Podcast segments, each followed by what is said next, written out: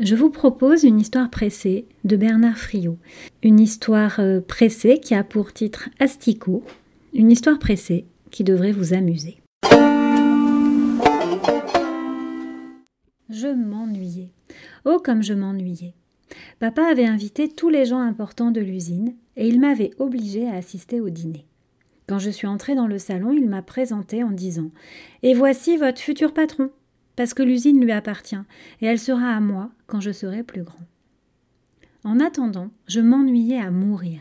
Ils parlaient tous de choses qui ne m'intéressaient pas, que je ne comprenais même pas. Alors, j'ai été content quand papa m'a demandé d'aller chercher la salade. J'avais mal aux jambes, à force de rester assis, sans bouger. Je suis allée à la cuisine. Tout était préparé sur une table roulante. Il y avait une petite coupe en cristal pour chaque invité, avec des feuilles de salade, des crevettes et des amandes grillées pour décorer. En voyant les coupelles de salade, tout à coup, je ne sais pas pourquoi, j'ai pensé aux asticots. Aux asticots pour la pêche, que je conserve dans le frigidaire, derrière le pot de fromage blanc. J'ai sorti la boîte du frigidaire, j'ai ôté le couvercle et j'ai glissé un asticot dans chaque coupelle de salade. Ensuite, j'ai poussé la table roulante jusqu'à la salle à manger. J'ai servi les invités et je me suis assis. Après, je ne me suis plus ennuyée. J'ai regardé comment ils se débrouillaient avec leur asticot. C'était très intéressant. Sauf papa. Il n'arrêtait pas de parler. Il a avalé sa salade et son asticot sans rien remarquer. Madame Dumont, la secrétaire de direction, a failli s'étouffer quand elle a aperçu la gentille petite bête qui se tortillait au milieu des crevettes. Mais elle est maline, Madame Dumont.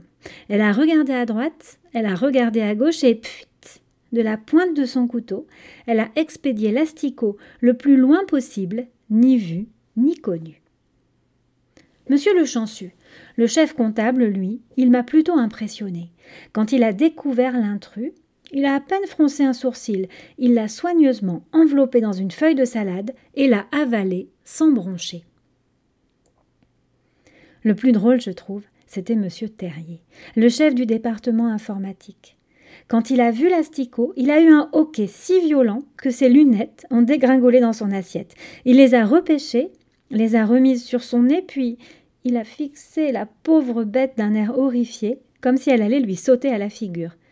Ça a bien duré deux minutes. Alors, je l'ai un peu aidé. J'ai demandé Vous n'aimez pas les crevettes, monsieur Terrier? Il a balbutié. Si, si, c'est-à-dire non, je veux dire oui, oui, bien sûr. Et courageusement, il s'est lancé. Il a avalé l'asticot d'un seul coup, avec un énorme morceau de pain, puis il a vidé un verre d'eau pour faire passer le tout. Oh la tête qu'il faisait J'ai dû me cacher derrière ma serviette, tellement je riais. Mais brusquement, mon père m'a rappelé à l'ordre. Jean-Victor, dépêche-toi de manger. Tout le monde a fini depuis longtemps. Il avait sa voix de président directeur général. Alors je n'ai pas discuté. En trois coups de fourchette, j'ai avalé ma salade. Elastico.